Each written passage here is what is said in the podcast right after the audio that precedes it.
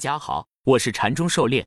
今天咱们来学习教你炒股票禅论一百零八课第七十课第一节，一个教科书式走势的示范分析。咱们的讲解按原文对照逐段进行，力求贴近原文解读，弄懂每课重难点。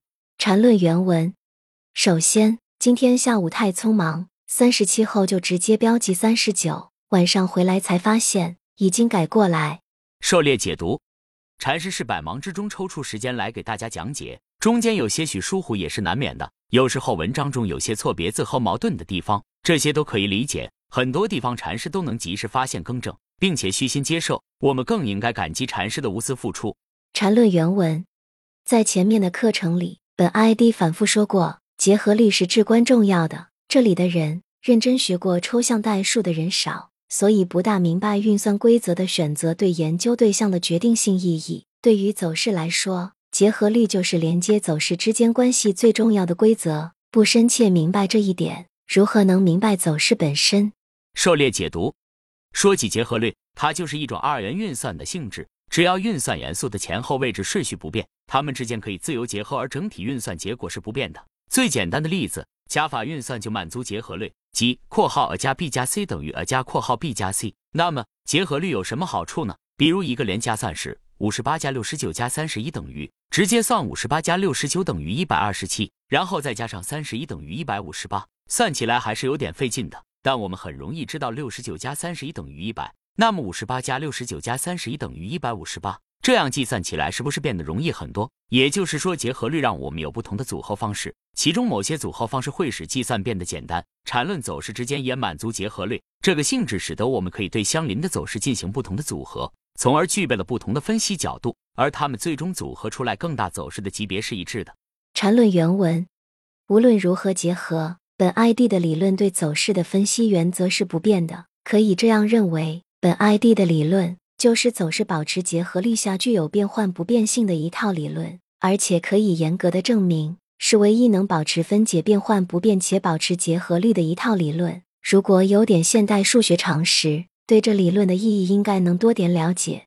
狩猎解读，结合律可以把相邻的走势自由结合，这对走势分解多样性是很有帮助的。但无论如何分解都必须满足一些基本要求，比如走势由中枢和连接段构成，连接段的级别必须小于中枢级别。再比如结合律中的元素不能被重复使用，还有走势中枢和连接段的方向等等。在遵守这些基本要求的前提下，灵活的运用结合律，对走势多异性分析是很有帮助的。所谓走势保持结合率下具有变换不变性的核心，就是走势级别大小不变。通过结合率划分出来的不同走势组合，其最终大走势的级别是相同的。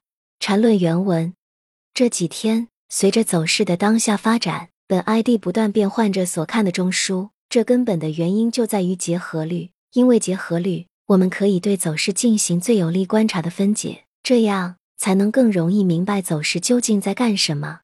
狩猎解读。走势不停的发展变化，不断有新的中枢生成，尤其是对那些扩张、扩展的走势，选择最近的中枢作为当下走势的参考，通过多种变换结合，得到对当下最有利的分解，这样才能更好的指导当下操作。缠论原文，例如到今天，走势一种最明显的划分已经自动走出来，就是八到十七构成五分钟中枢，该中枢是四千三百点那个五分钟中枢上来后的一个新的五分钟中枢。这个中枢在刚形成时，我们已经指出，而且任何学过本 ID 理论的都可以当下指出。一般来说，形成这个五分钟中枢后，在理论上只有三种走势。狩猎解读，走势无需预测，只要眼睛看着走势，自然的选择。禅师所说的八到十七构成的五分钟中枢，其实就是九个一分钟线段扩展升级而成的扩展五分钟中枢。如下图所示，它下方四千三百点那里也是一个扩展五分钟中枢。我们按照中枢定义找出三段次级别重合部分，也就是八到十一加十一到十四加十四到十七。扩展中枢的次级别就是三段式类走势，中枢自然可以画出来。而中枢形成之后，无非是中枢升级或者中枢移动。中枢升级包含中枢延伸和中枢扩展两种方式，中枢移动则有向上和向下两个方向。缠论原文：一、向上出现第三类买点，走出一分钟向上走势类型，然后构成新的五分钟中枢；二、向下出现第三类卖点，走出一分钟向下走势类型，构成新的五分钟中枢；三、中枢延伸。或出现第三类买卖点后扩展成大级别的三十分钟中枢。狩猎解读。当然，除了中枢第三类买卖点后扩展升级以外，中枢延伸也是可以升级的。所谓中枢延伸，就是构成中枢的每段次级别走势都与中枢区间有重合部分，重合达九段以上也是可以升级的。这可以参看文章分辨一下中枢延伸、扩张、扩展。缠论原文。显然，在行情发展中，没必要去预测走势选择什么，走势自然选择，只需要观察着就可以。现在走势自然选择了第一种，为什么？因为十七到三十八构成完美的一分钟上涨走势。目前围绕着一分钟上涨走势的最后一个一分钟中枢三十二到三十五，正扩展出新的五分钟中枢的雏形。狩猎解读，走势不需要预测，随着发展会自然而然的确定下来，就像开车出门不需要预测路况一样，边走边看，边调整边确认。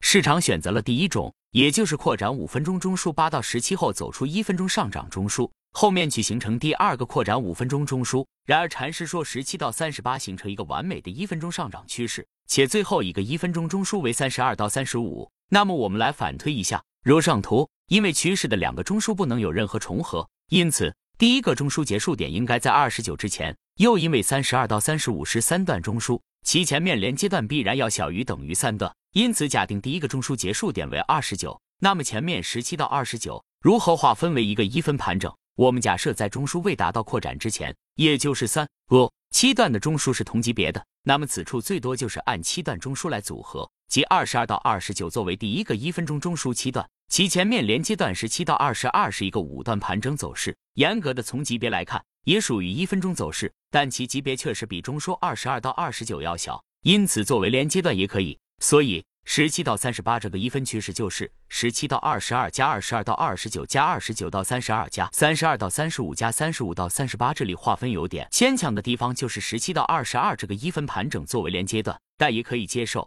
更符合逻辑的是把十九到三十八作为一个一分趋势，这样连接段十九到二十二级别就更符合要求了。关于缠论级别的界定问题，可以参看文章细说缠论级别的界定方法。